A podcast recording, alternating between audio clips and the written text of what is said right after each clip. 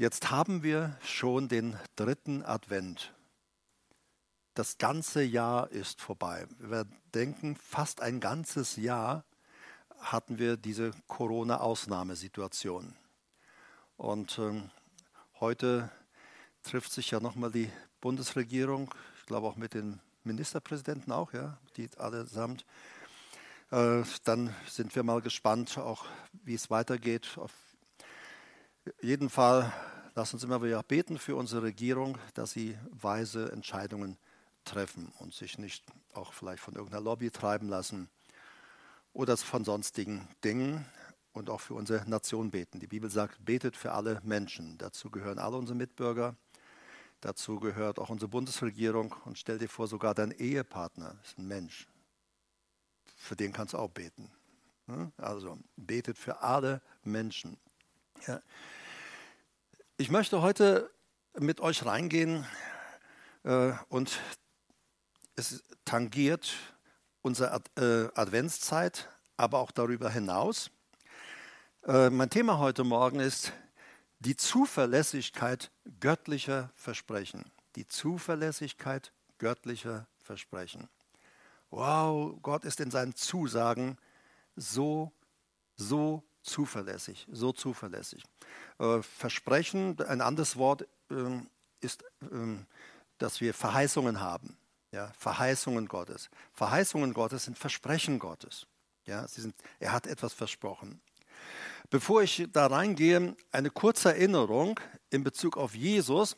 Jesus, sein Zuhause, seine Heimat, das ist die Ewigkeit. Jesu Zuhause ist die Ewigkeit.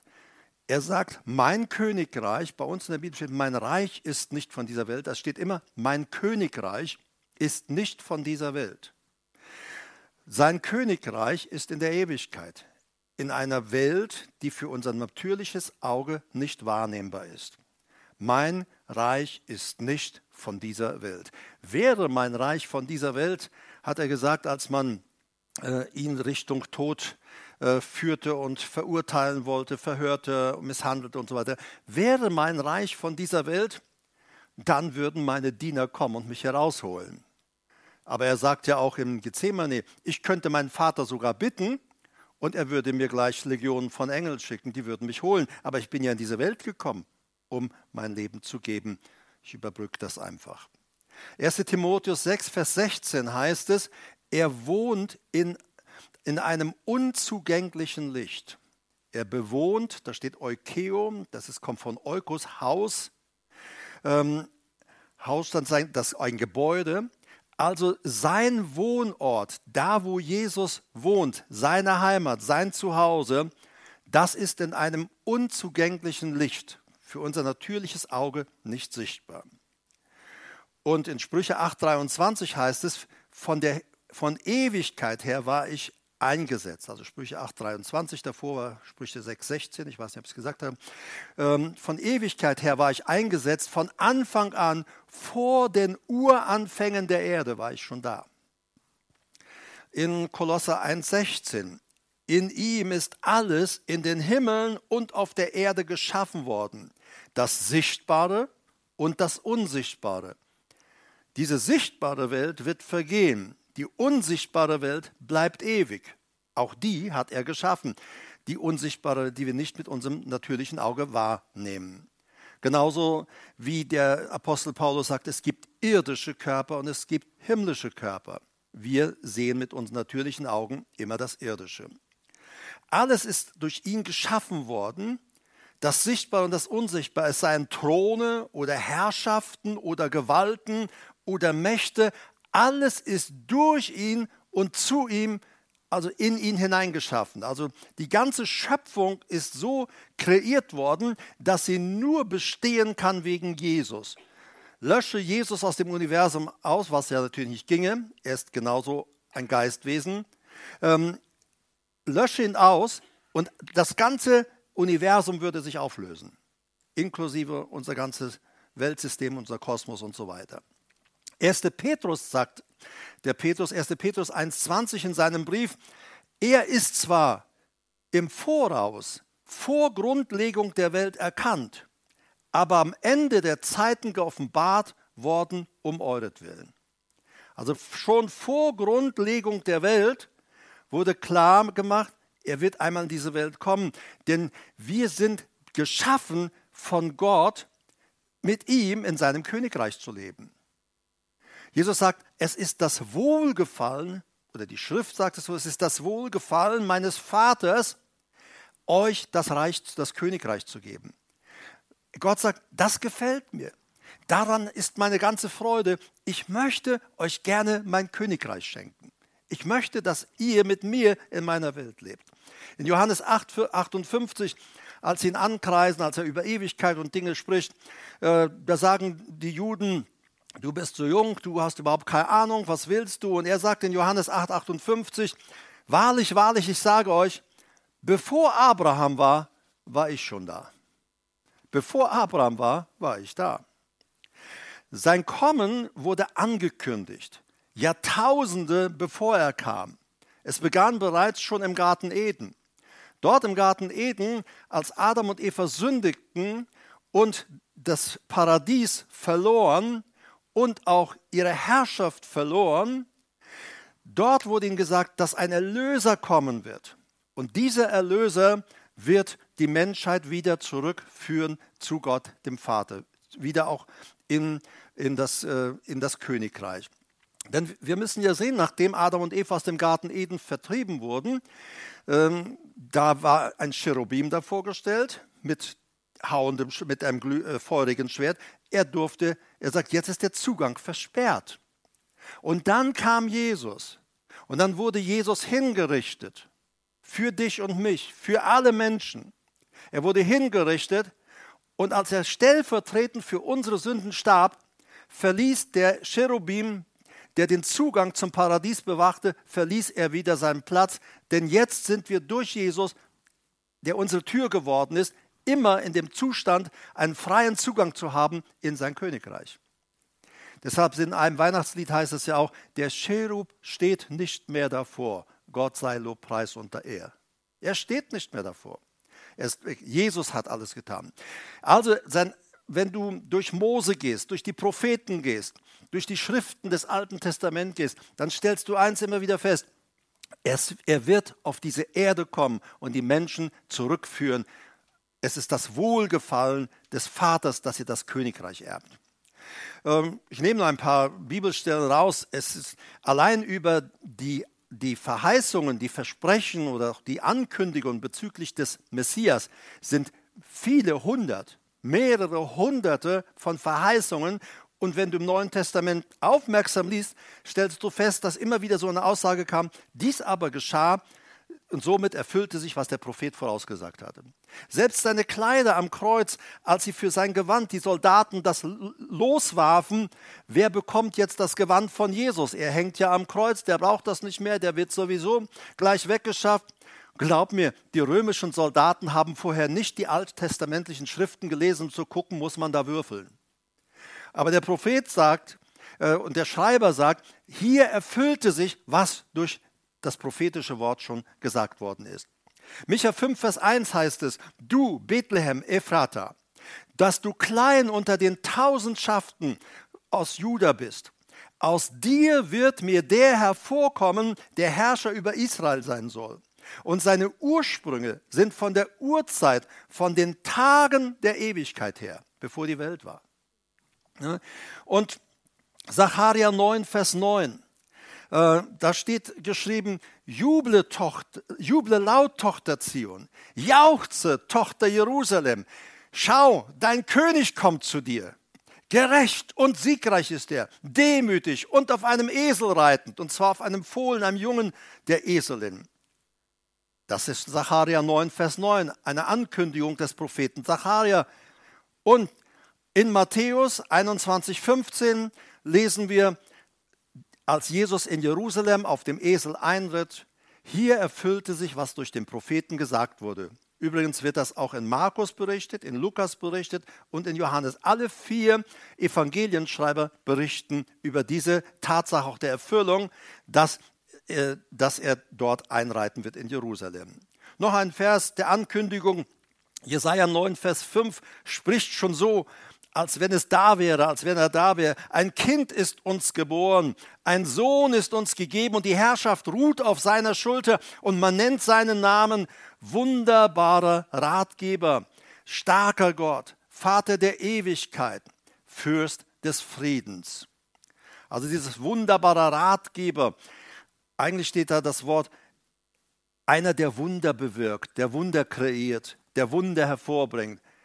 Und weißt du, ob du jetzt hier bist heute Morgen oder ob du mir online dann zuhörst, im Internet zugeschaltet dann bist, egal wo du bist, du brauchst ein Wunder für dein Leben.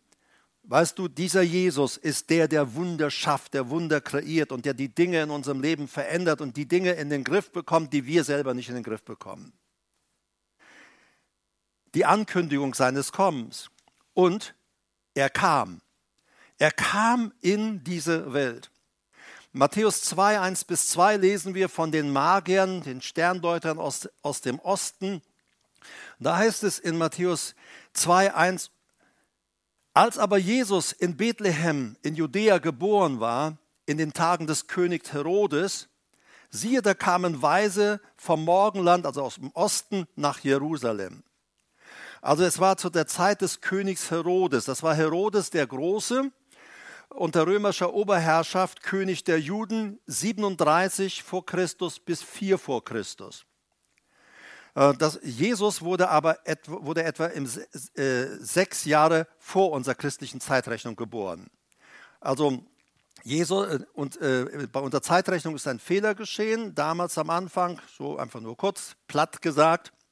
So, Herodes war also König äh, äh, unter römischer Oberherrschaft König der Juden von 37 bis 4 vor Christus und 6 vor Christus ist Christus geboren. So, äh, so gemäß, nur dass ihr das so einfach mal im Hinterkopf habt. Sie kamen jetzt nach Jerusalem und sie sprachen, wo gehen sie natürlich hin? Sie gehen natürlich zum König Herodes. Und äh, sie sagen, wo ist der König der Juden, der geboren worden ist?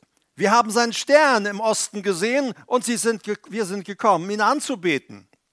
Kannst du dir vorstellen, was da los war? Der König weiß vom keinem Baby. Der König weiß nicht, dass da ein neuer König geboren sein soll. Da will mir doch wohl jemand den Thron streitig machen. Und jetzt gibt es erstmal Panik in Jerusalem. Also Herodes geht sofort und lässt den Klerus, die Geistlichkeit fragen, sagt er, hey, was ist da mit einem neugeborenen König? Was ist denn da los? Und Jetzt auf einmal forschen sie in den Schriften nach. Ich weiß nicht, was sie vorher gemacht haben, die schriftgelehrten Pharisäer und so weiter und die Sadduzäer, aber die Sadduzäer glauben ja sowieso nicht an, glaubt nicht an eine Ewigkeit und so weiter, keine Auferstehung. Aber wie auch immer, sie forschten in den Schriften und dann in Matthäus 2, 5 bis 6, da heißt es, sie aber sagten zu ihm, zu Bethlehem in Judäa, denn so steht geschrieben durch den Propheten, Du Bethlehem, Land Juda, bist keineswegs die geringste unter den Fürsten Judas, denn aus dir wird ein Führer hervorkommen, der mein Volk Israel hüten wird. Wir sehen, als die Sterndeuter, die hatten natürlich auch keine Bibel, sage ich jetzt mal, keine Schriften und haben bestimmt nicht vorher nachgeschaut, sonst wären sie direkt nach Bethlehem gereist. Für sie war nur klar, in Israel, da wird ein König geboren, der ist ein König geboren, das waren in Sternen. Es ist sowieso ähm, ganz stark und sehr interessant. Ähm, all die, die ganze Erlösung, äh, die, ähm, die Jungfrauengeburt Jesu, all das, die Ankündigung, das ist alles, hat Gott alles in der Sternenwelt mit verankert. Ja, das wäre aber ein anderes Thema für sich. So, diese Sterndeuter wussten, aha, jetzt ist genau diese Konstellation bei den Sternen eingetreten. Und bei dieser Konstellation, da sollte eine Jungfrau schwanger werden und dann sollte sie nach neun Monaten, wenn dann diese Konstellation der Sterne da ist, dann sollte sie ihr Baby bekommen. Das haben die in den Sternen gelesen, nicht in der Bibel. So, ähm, Gott hat sich verewigt in der ganzen Schöpfung. Und er hat sich festgemacht und offenbart in der ganzen Schöpfung. Deshalb heißt es auch, die ganze Schöpfung deklariert und erklärt und zeigt die Herrlichkeit Gottes und die Größe Gottes. Es ist so stark, wäre mal ein extra Thema. Aber als sie nach Jerusalem kamen, da war auf einmal, sie gehen nach Jerusalem rein und das Licht war weg. Schau mal in Matthäus, liest das ganze Kapitel durch. Der Stern, auf einmal sahen sie den Stern nicht mehr. Dann gehen sie und fragen bei Herodes nach. Die Geistlichkeit sagt, ja, das wird in Bethlehem sein. Und als sie dann aus, Jerusalem rausgehen, auf einmal sahen sie wieder den Stern. Ich habe gedacht, manches Mal ist es doch auch im Leben. Wir denken, wir sind auf richtigem Kurs und auf einmal sehen wir das Licht nicht mehr, wir ver verlieren die Orientierung und dann fangen wir an, alle möglichen Leute um uns herum zu fragen, wieso habe ich jetzt keinen Plan mehr für mein Leben, wieso weiß ich jetzt nicht mehr, wo ich hingehen soll. Vielleicht sollten wir uns einfach und nicht nur vielleicht, wir sollten uns orientieren an dem, was Gott sagt, uns darauf ausrichten. Und als sie hörten, was in den Schriften war, das ist in Jerusalem und sie gehen aus äh, in Bethlehem und sie gehen aus Jerusalem raus und Richtung Bethlehem, da sehen sie auf einmal den Stern. Immer wenn wir uns auf Jesus ausrichten, dann bekommen wir auch wieder einen klaren Blick. So wichtig, dass wir uns ausrichten auf ihn.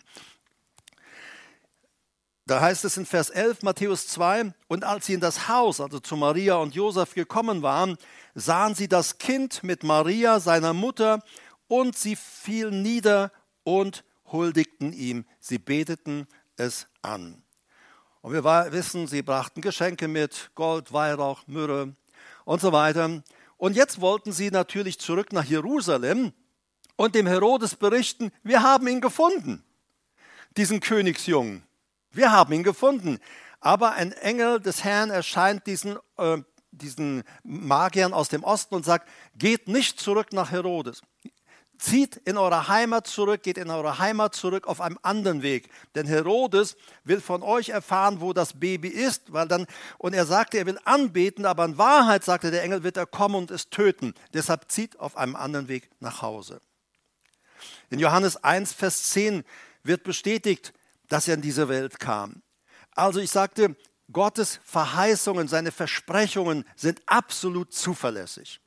Und er hat angekündigt, der Jesus wird kommen, der Messias wird kommen, der Erlöser wird kommen, von dem schon in 1. Mose gesprochen wird. Und er kam in diese Welt.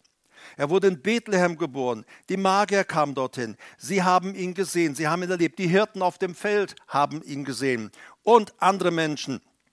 So, und in Johannes 1, Vers 10 bis 13 bestätigt Johannes auch nochmal, er war in der Welt und die Welt wurde durch ihn, so wie es schon, wie wir es schon äh, bei Micha gelesen haben und im Kolosserbrief. Und die Welt wurde durch ihn und die Welt kannte ihn nicht. Er kam in das Seine, wörtlich in sein eigenes, und die Seinen bzw. die eigenen nahmen ihn nicht an. Ich habe gedacht, ist es manchmal im Alltag nicht auch so? Wir nehmen alle möglichen Meinungen von Menschen an.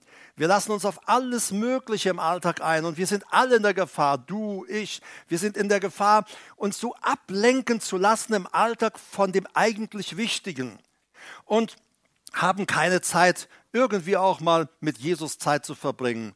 Und irgendwie fühlen wir dann diese Leere in uns, diese Nacktheit auch in uns. Aber er kam in das Seine, die Seinen nahmen ihn nicht an. Nö, brauchen wir nicht, wollen wir nicht, haben wir schon. Ist es nicht so in unserer Gesellschaft? Leute sagen manchmal in dieser ganzen Corona-Krise, wo ist denn jetzt Gott? Immer noch da, wo er ist. Aber Gott hat Corona nicht kreiert, das kommt nicht von ihm. Corona kommt nicht von Gott. Aber die Menschheit sagt ja auch, wir brauchen keinen Gott. Wir kriegen das schon alleine im Griff. Überleg dir mal, wenn wir anfangen würden zu beten. Ich sprach gerade mit einem Pastor, der aus Tansania zurückgekehrt ist. Und er, ich sagte, wie sieht es dort aus? Er sagt, ja, die Christen feiern Gottesdienste. Und der Staatspräsident hat gesagt, egal was geschlossen wird, aber die Kirchen werden nicht geschlossen. Denn was wir jetzt in unserer Nation in Tansania brauchen, ist Gebet. Wir brauchen das Gebet. Und der Staatspräsident von Tansania hat sich drei Tage äh, eingeschlossen und drei Tage gefastet und gebetet. Und er hat empfohlen, er hat empfohlen, dass seine Landsleute es ebenso tun sollten. Sie sollten beten. Als ich mit Marita darüber sprach, sagt sie, wäre doch mal eine gute Idee für Merkel, Söder und Co. Drei Tage einschließen und beten. Fasten und beten. Wäre sicherlich mal eine gute Sache. So, aber es heißt, so viele, Johannes 1, Vers 12, dieser ganze Abschnitt war Johannes 1, 10 bis 13, jetzt Vers 12, so viele ihn aber aufnahmen, denen gab er das Recht, Kinder Gottes zu werden, denen, die an seinen Namen glauben. dieser Jesus, von ihm wurde gesagt, er wird in diese Welt kommen. Und er ist gekommen. Und es ist nicht nur diese historischen Tatsachen, die wir in den Schriften kennen oder auch bei dem Geschichtsschreiber Josephus Flavius, sondern die Ankunft Jesu, die Geburt Jesu hat unsere Welt in eine neue Zeitrechnung gebracht. Unsere Zeitrechnung geht jetzt in vor Christus und nach Christus. Das ist wir, allein auch in dieser Zeitrechnung, da ist verewigt worden, verankert worden, dieser Christus ist gekommen und die Zeitrechnung dieser Erde richtet sich danach. Ist das nicht stark? Überall. So, er hat gesagt, ich werde kommen. Und er ist zuverlässig, was er versprochen hat. Er kam und er erlöste diese Welt. Dann sagt er, bevor er in den Tod ging und auch zum Himmel fahren würde, er sagt zu seinen Jüngern, und gibt ihnen ein Versprechen. Er sagt, ich werde bei euch sein jeden Tag. Ich werde mit euch in eurem Alltag sein. Ich werde mein Leben zur Erlösung geben. Ich werde zu meinem Vater gehen. Er ist die Tür zum Vater. Aber er sagt in Johannes 14, Vers 18, ich werde euch nicht verwaist zurücklassen. Ich komme zu euch. Also er hatte versprochen, dass der Heilige Geist kommen wird. Und der Heilige Geist ist da, die wir Christus angenommen haben in unser Leben, erfüllt wurden von diesem Heiligen Geist. Wir haben die Präsenz, die Anwesenheit des Heiligen Geistes in unserem Leben. Aber nicht nur ihn. Jesus sagt auch, ich komme zu euch. Wir hatten das vor Monaten. Vielleicht sogar war es Ende letzten Jahres oder Anfang dieses Jahres, aber ich glaube eher Ende letzten Jahres. Er sagt, wir wohnen bei euch. Wir, der Vater und ich. Matthäus 28, 20. Siehe, ich bin bei euch jeden Tag bis zur Vollendung des Zeitalters. Verachte, er sagt, siehe, ich sitze im Himmel bis zum Ende des Zeitalters. Nein, siehe, ich bin bei euch. Ich bin im Alltag anwesend. Auch wenn du ihn nicht merkst, er ist da. Wenn du ihn nicht spürst, er ist da. Ich bin bei euch jeden Tag, bis dieses Zeitalter vorbei ist. Johannes 14, 23. Jesus antwortete und sprach zu ihm, wenn jemand mich liebt, dann wird er mein Wort halten. Da steht nicht einhalten, das haben wir schon mal eingehender angeschaut, sondern festhalten. Da gibt Dinge im Alltag, die wollen uns unseren Glauben stehlen. Die wollen uns in Unglauben bringen bezüglich der Verheißungen Gottes. Er hat doch gesagt, ich werde dich niemals verlassen, dich niemals aufgeben. Das hat er schriftlich gegeben, mehrere Male, immer wieder in seinem Wort. Ich werde dich nie verlassen, nie aufgeben. Und du sagst, ich fühle mich aber verlassen. Versteh mal, unser Glaube beruht nicht auf unserem Gefühl. Unser Glaube beruht auf seinem Versprechen. Ich verspreche dir, egal wie du dich fühlst, ich werde bei dir sein. Und wenn du mich nicht fühlst, bin ich auch da. Ist das nicht stark? Er hält, was er verspricht. So, und wir, er sagt, wer mich liebt, wird mein Wort festhalten.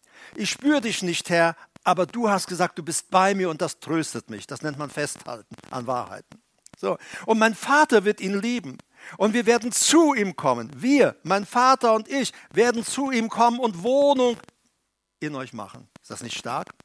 Da ist der Heilige Geist, da ist der Herr Jesus, da ist der Vater und sie sind 24 Stunden ununterbrochen in unserem Leben, egal wie wir uns fühlen, ob wir Bauchweh haben oder Bauchjucken haben oder ob wir Zahnweh haben oder nicht haben, ob wir fröhlich drauf sind oder ob wir negativ drauf sind, ob wir gerade jammern und klagen und alles um uns herum beschimpfen oder nicht, sie sind da.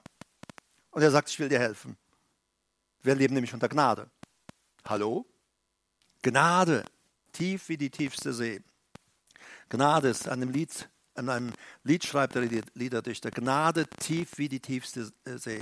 Gnade fließt von des Kreuzes Höhe. Er starb für uns, damit wir in Gnade leben können. Markus 16, Vers 20, da heißt es von seinen Jüngern, als Jesus dann äh, aus der sichtbaren Welt verschwunden war, Himmelfahrt. Und dann kam er ja wieder, wie er es versprochen hat. Markus 16, 20, jene aber zogen aus und predigten überall während der Herr mitwirkte und das Wort durch die darauf folgenden Zeichen bestätigte. Beachte, die Jünger, er war zum Himmel gefahren. Und jetzt gehen sie, er sagt, geht hin, verkündigt das Evangelium allen Menschen. Bringt euren Nachbarn Evangelium, frohe Botschaft, gute Nachricht. Hallo, auch du, der du im Internet bist. Bring deinem Nachbarn das Evangelium. Corona-Nachrichten bringen, bringt die ganze Welt, bringen die ganzen Medienanstalten. Aber es gibt wenige, die das Evangelium von Jesus, unserem Erretter, zu den Menschen bringen. Du bist ein Bote des Evangeliums und nicht ein Bote von Corona. Und in all dem vertrauen wir Gott auch, dass er uns bewahrt, auch um uns herum. Natürlich halten wir uns auch an die Regeln. Aber jeden zogen aus und predigten überall. Ziehen wir auch aus und predigen überall? Oder warten wir, bis die Umstände sich ändern? Äh, glaub mir, die Umstände werden sich nicht ändern. Dieses, ähm, diese, dieses Coronavirus, das ist ein Vorgeschmack auf kommende Pandemien. Da stehen noch ganz andere Sachen vor. Das ist jetzt ein kleines Trainings, Trainingsfeld. Also da kommen andere Pandemien auf uns zu. Und wir als Christen tun gut daran, wenn wir uns jetzt schon einüben, hier im Vertrauen mit Gott zu leben. Denn es wird nicht besser. Denn das, die Bibel zeigt es, das, die Offenbarung zeigt eindeutig, dass am Ende es fast unerträglich sein wird. Und wir sehen ja auch in einem der Siegel, dass wirklich dann zum Ende vermehrt die Seuchen aufbrechen werden. Aber Jesus sagt in all dem auch in der Offenbarung zum Johannes, wenn ihr all das seht, dann habt keine Angst. Erhebt euren Blick zu mir. Erhebt euren Blick zu mir, sagt er. Und äh, erhebt eure Häupter, weil eure Erlösung, Heimholung in sein Königreich naht. So, sie, jene zogen aus, während der Herr mitwirkte. Dieses Wort Synergeo, Synergeo, Synergie, das, das, die, das griechische Wort erklärt es, sie gingen und predigten und der unsichtbare Begleiter Jesus tat, erfüllte, was sie predigten. Und das durch und das Wort durch die darauffolgenden Zeichen bestätigte. Wir, wir sind ja nicht in der Lage, Zeichen dazu tun, es sei denn der Heilige Geist durch uns, der Herr durch uns. Aber die Jünger predigten und das, das Griechische sagt, sie gingen wie zwei, in, wie ein Team, wie Kollegen miteinander. Die Jünger predigten und Jesus und der Heilige Geist überführte. Die Jünger legten ihre Hände auf und der Herr heilte. Die Jünger sprachen ein Wort bei Menschen, die belastet, beherrscht wurden oder wie die Schrift es sagt, dämonisiert wurden. Sie sprachen und dieses Wort der Kraft, das unter der Salbung des Heiligen Geistes einfach auch geschieht und im Glauben geschieht, setzte Menschen in Freiheit. Letzte Woche kam jemand zu mir und sagt, Herbert, ich muss dir einfach mal bezeugen. Vor ungefähr acht Wochen, jetzt inzwischen sind es neun Wochen, ich kam äh, zu euch im Gottesdienst. Äh, und es war, äh, ich, ich lasse es so, genau. Ich, ich kam zu euch im Gottesdienst und mein Leben war gekennzeichnet von Panikattacken. Ich war ständig in Panik. Und dann vor acht Wochen, also ist jetzt neun Wochen her, hast du, dann kam ich nach vorne und ich bat um Gebet. Und du hast mit mir gebetet. Wir haben zusammen gebetet und du hast mich einfach in Freiheit gesetzt im Namen Jesu. Und sie sagt, seit diesen ganzen Wochen, alle Panikattacken sind verschwunden. Verstehe? Der, warum? Weil der Herr anwesend ist. Der Herr wirkt mit. Wir stehen hier nicht allein auf einsamen Posten. Der Herr wirkt mit. Wichtig ist, dass Menschen sich darauf einlassen, dass Menschen wirklich auch das Evangelium annehmen, dass sie das Wort Gottes annehmen, sagen, ja, das ist für mich, das ist mein Teil, gilt auch für uns als Gläubige. Menschen müssen sich auf ihn einladen. Ich, jemand hat die Tage mal oder vor ein paar Wochen äh, gepostet und ich habe dann mal die Geschichte nachgegoogelt und ähm, äh, fand sie dann äh, folgendermaßen.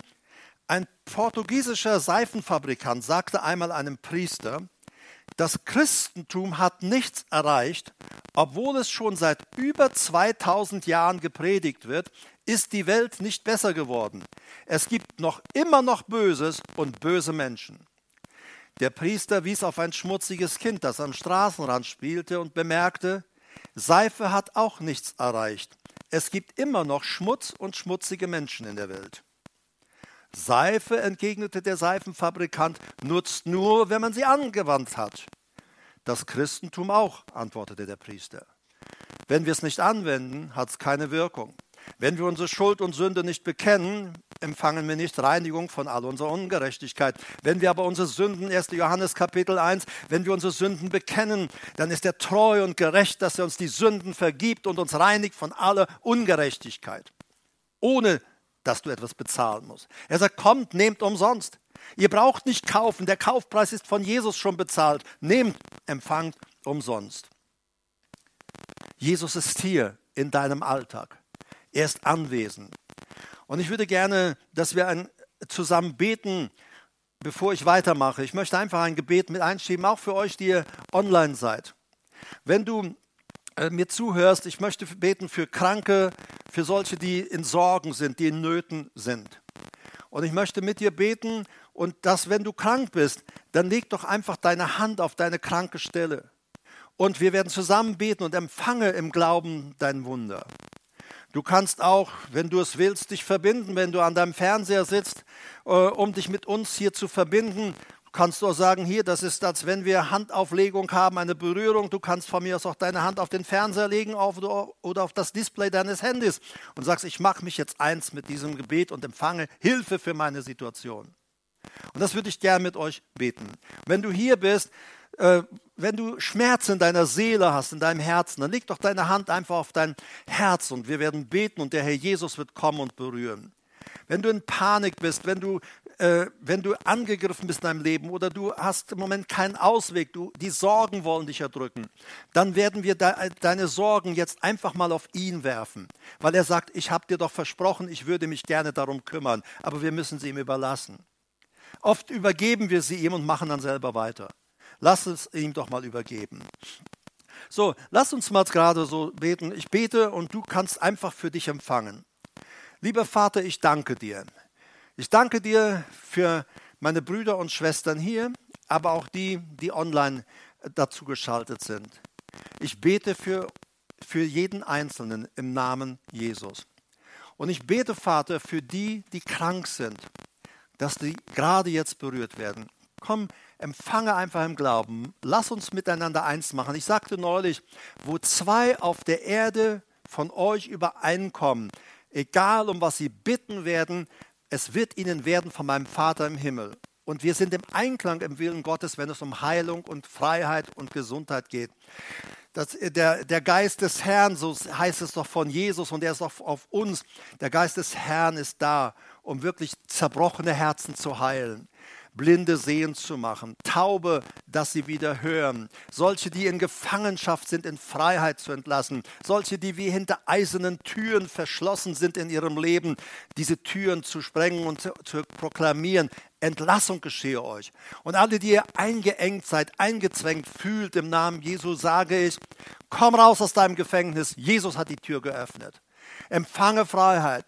Vater, ich bete für die, die krank sind, dass du sie jetzt berührst und Heilung geschieht. Das sind solche Vater, die in ihrem Herzen, in ihrer Seele krank sind. Ich bete, Vater, dass du sie anrührst, gerade jetzt, und dass Gesundheit in ihre Seele strömt. Gesundheit aber auch in eure Körper strömt. Ich bete für solche, die infiziert sind vom Coronavirus, dass es nicht zum Ausbruch der Krankheit kommt. Und bete generell, Vater, kille dieses Virus, dass es aus unserer Gesellschaft herauskommt.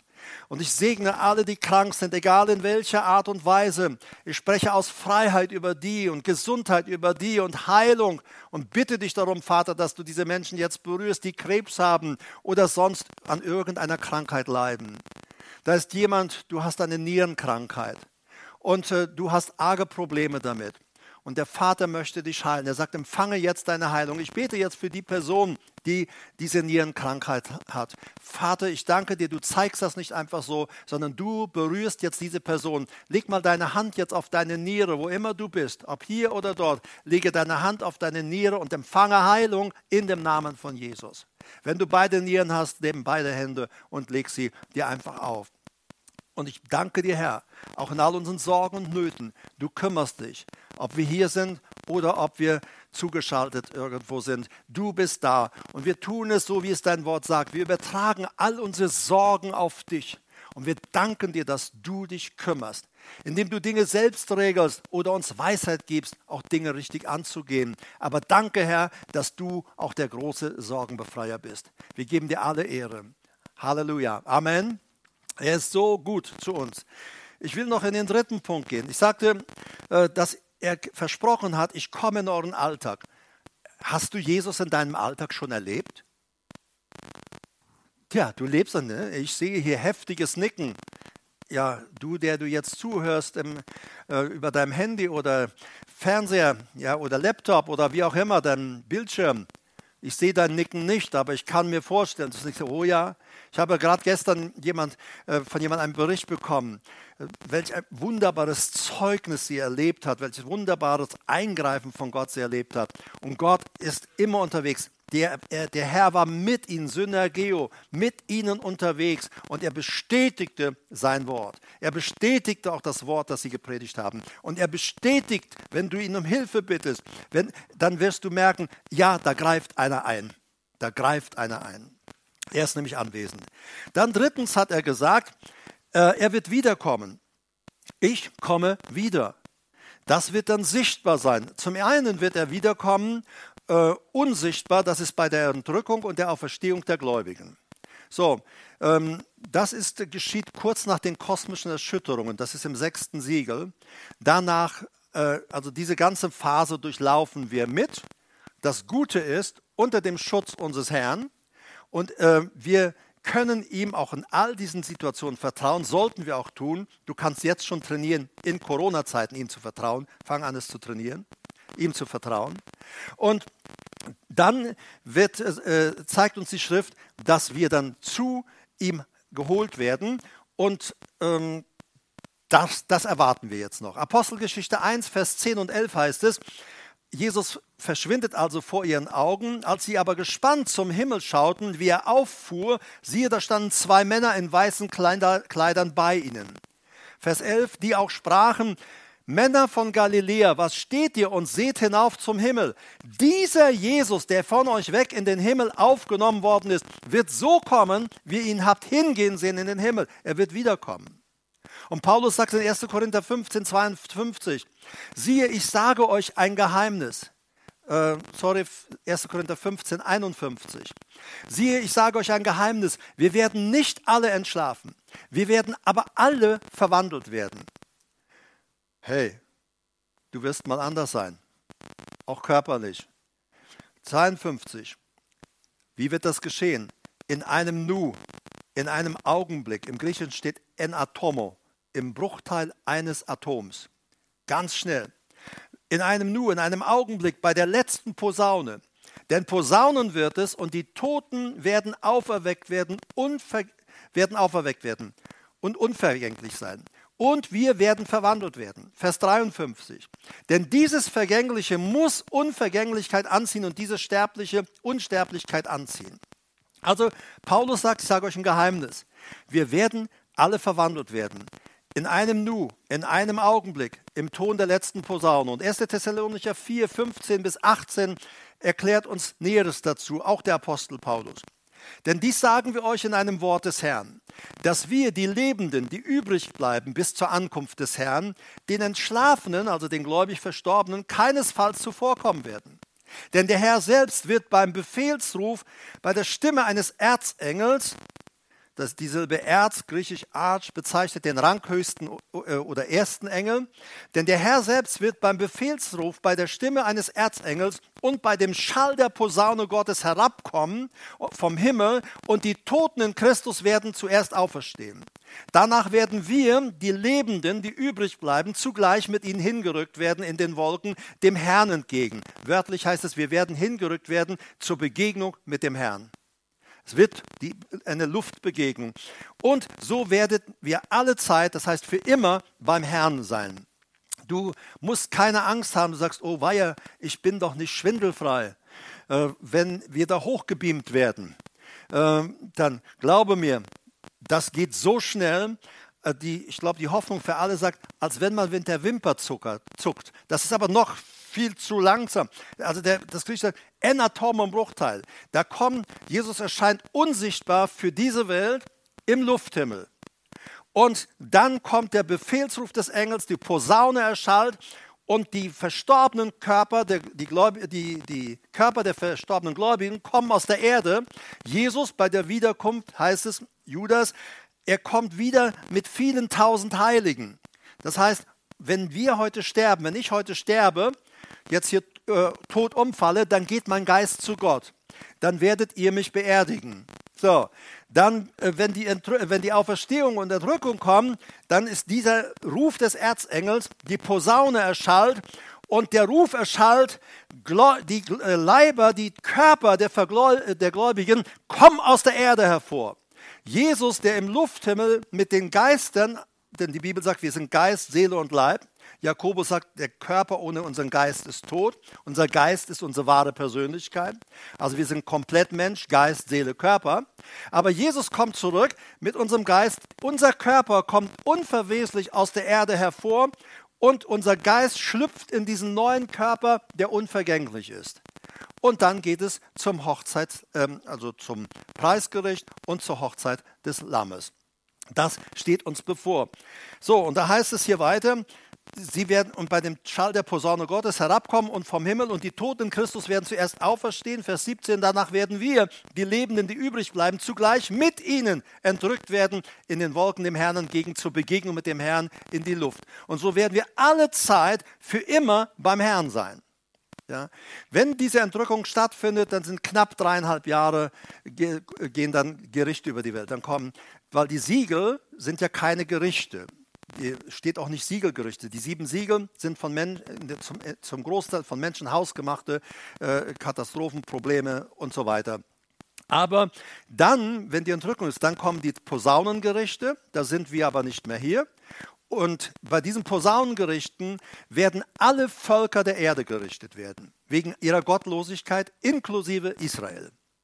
Nach den Posaunengerichten kommen für ein paar Monate die Zornschalen, die ausgegossen werden.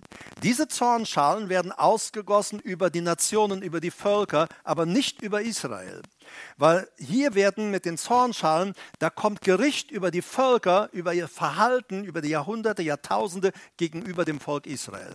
Kommt da Gericht. So, in der Zeit äh, feiern wir aber Hochzeit. So, und nach diesem Gericht, dann kommt eine kurze Zeit der Stille, äh, als wenn, äh, ich sage, kein, kein Mucks mehr fast auf der Erde. Äh, und äh, dann erscheint Jesus sichtbar in Jerusalem auf dem Ölberg wieder und errichtet für tausend Jahre ein irdisches äh, Königreich hier auf der Erde. Und gut, das andere würde jetzt zu weit gehen. Aber er sagt hier, ich gehe nochmal zurück, bei der Entrückung werden wir dem Herrn entgegengerückt. Wörtlich, wir werden äh, zu einer Begegnung mit dem Herrn wird es kommen. Da werden wir ihn sehen. Wir merken ihn jetzt manchmal. Vielleicht haben wir mal äh, auch in einem Bild oder einer Vision, dass der Herr sich uns gezeigt hat oder du ihn gesehen hast. Aber du hast, du und ich, wir haben ihn nie gesehen, wie er wirklich ist. Schau mal in Johannes, äh, Offenbarung des Johannes am Anfang rein. Da ist, wenn ich, als Jesus da erscheint, seine Augen sind wie Feuerflammen, aus seinem Mund ein feuriges Schwert, seine Füße wie in einem glühen, wie in einem Erzofen. Der, der Johannes fällt zu Boden und er sagt, jetzt sterbe ich. Der Herr rührt ihn an, sagt, du wirst nicht sterben. So, wenn, wenn Jesus sich jetzt hier so, wie er ist, offenbaren würde, das würden wir alle am Boden liegen. Alle. So, und vielleicht wird manch einer noch einen Herzinfarkt kriegen, aber gut, ich glaube, der Herr wird uns dann bewahren davor. Aber er zeigt sich uns auch nicht, du würdest das gar nicht verkraften, du würdest es gar nicht aushalten. So. Aber wenn wir zu ihm hingerückt werden, dann werden wir ihn sehen, wie er ist. Das heißt, wir werden ihn sehen, wie er ist. So wie er ist. So, und ich lade dich ein. Und die Ermutigung des Apostel Paulus ist hier ganz klar. Er sagt, wir werden dort also hingerückt zur Begegnung mit dem Herrn, Auferstehung der Toten. Das heißt, die Toten auferstehen, der Befehlsruf kommt, auferweckt, ihre Geister schlüpfen in ihre Körper. Und wir, die wir lebend sind, wenn das jetzt in diesem Moment geschehen, in diesem Moment würdest du verwandelt werden und dein Körper würde, äh, äh würde, würde der Verweslichkeit enthoben werden. Und du würdest einen Körper haben, wie Jesus ihn hat. Und er sagt, und dann werden wir alle Zeit für immer beim Herrn sein. Und dann Vers 18 sagt der Apostel, so ermuntert nun einander mit diesen Worten.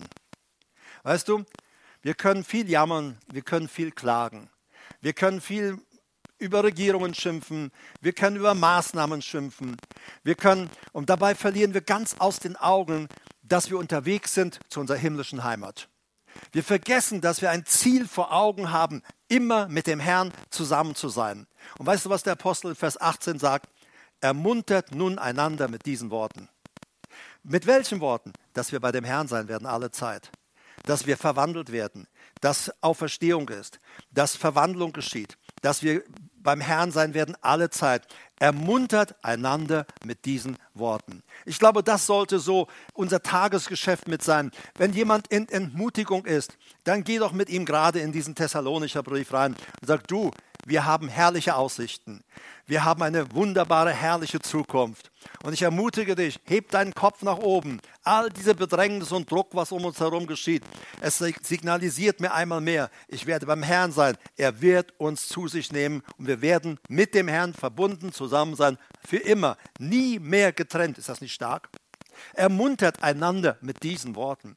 Lasst uns einander ermutigen, auch wenn jemand im Loch sitzt. Nicht kommen, wieso sitzt du schon wieder im Loch? Nein, hey, du, du kannst ihm sagen, du, es gibt einen Grund, aus dem Loch rauszukommen. Es gibt einen Grund, deinen Blick nach oben zu erheben, denn deine Erlösung naht. Unsere Erlösung naht. Erhebe deinen Blick. Zum Schluss zusammenfassen noch einmal. Jesu Heimat, sagte ich, ähm, seine eigentliche Heimat ist dort in einem unzugänglichen Licht, nicht sichtbar für unsere Augen. Dann wurde angekündigt, dass er kommen wird. Und er kam wirklich in diese Welt. Die ganze bis in unsere Zeitrechnung hinein, vor Christus, nach Christus. All das beweist, ja, er ist gekommen. Und er hat gesagt, ich werde in deinen Alter kommen. Ich werde dich niemals, bis zum Ende dieses Zeitalters, ich werde dich nie allein lassen. Ich werde immer bei dir sein. Willst du ihm das mal glauben? Hey, der du online zuhörst, willst du ihm das mal glauben? Glaub ihm doch mal, er hat versprochen, ich werde dich nie aufgeben, ich werde dich nie alleine lassen, ich werde dir nie die kalte Schulter zeigen, ich werde immer bei dir sein und für dich da sein. Ist das nicht stark? Und er kam in unseren Alltag. Er ist mit mir in meinem Alltag, er ist mit dir in deinem Alltag. Und richte mal deinen Blick wieder auf Jesus, dann wirst du entdecken, oh, er ist ja da. Selbst wenn du es nicht gespürt, nicht gefühlt, nicht entdeckt hattest, er ist trotzdem da. Und du sagst, jemand sagt mir vielleicht, ach weißt du, Herbert, ich gucke jetzt schon zu ihm, aber ich entdecke nichts. Ich glaube, bei mir ist er nicht. Doch, er hat es versprochen, er ist da. Du entdeckst die Dinge manchmal nur nicht. Genauso wie diese ähm, Magier aus dem Osten nach Jerusalem kamen und einmal der, der Stern war nicht mehr da. Aber als sie sich dann wieder neu ausgerichtet haben, richtig auf, auf dem Wort gemäß auf das Ziel zu gingen, auf einmal war der Stern wieder da. Dann siehst du auf einmal auch wieder klar. Er ist in unserem Alltag. Und zum Schluss, wie ich sagte, er wird wiederkommen. Du musst wissen, er wird wiederkommen. Er wird wiederkommen. Auch das ist Adventszeit. Also, er kam, er kommt in unserem Alltag, lebt mit uns in unserem Alltag und er sagt, ich werde wiederkommen. Dass er seine Verheißung zu kommen hat sich erfüllt. Dass er in unserem Alltag mit uns unterwegs ist, erfüllt sich immer noch jeden Tag in unserem Leben. Glaube mir, es wird sich auch erfüllen, dass er wiederkommt. Amen. Er wird wiederkommen. Hallo, seid ermutigt, hier drinnen und hier draußen. Er kommt wieder. Und in der Offenbarung wird uns gesagt, dass wir beten sollen, komm schnell, Herr Jesus. Bei uns steht, komme bald, Herr Jesus. Der Geist und die Braut sprechen auch, komm. So, aber eigentlich komme bald, da wörtlich heißt es, komm schnell. Jesus, komm schnell, komm schnell, wir warten auf dich. Richte dich aus auf diesen Jesus und er ist in deinem Alltag. Der Heilige Geist will dir die Augen öffnen, dass du ihn entdeckst, wie er dich umgibt, wie er mit dir geht. Und er geht mit mir, er spricht mit mir, er sagt mir, hey, du gehörst zu mir. Ist das nicht stark? Er ist mit uns. Amen. Ich wünsche euch eine gesegnete Woche, auch ihr online. Gott segne euch. Ähm, bitte geht regelmäßig auch auf unsere äh, Homepage äh, drauf. Die Kontaktdaten stehen gleich im Anschluss auch an diese, äh, ähm, diesen Vortrag, diese Predigt. Da sind immer die Neuerungen dran, auch ähm, wie, wir, wie die Gottesdienste weiter fortfahren werden, wie es gestaltet wird. Wir erwarten ja, wie, wie ihr wisst aus den Medien, warten wir heute auch auf neue Entscheidungen, die gefällt, getroffen werden sollen. Also immer dort hineingehen, oder auf jdb-news.de. Also steht alles drin. Und es wäre gut und danke erstmal für alle, die auch finanziell weiter treu da sind und unterstützen und mithelfen. Auch die Kontodaten findest du gleich im Nachspann und da kannst du dann Kollekte, dein Opfer oder dein Zehnten, deine Spenden, was immer du möchtest, kannst du dorthin geben. Vielen Dank übrigens auch alle, die ihr für Israel gespendet habt. Ihr seid wirklich spitze und super. Das wird einfach ein Segen sein, auch für die Menschen dort in Israel. Wir sehen uns wieder, wenn nicht in dieser Welt, dann bei ihm. Aber Christen sehen sich immer wieder. Das ist das super Tolle. Gott segne euch.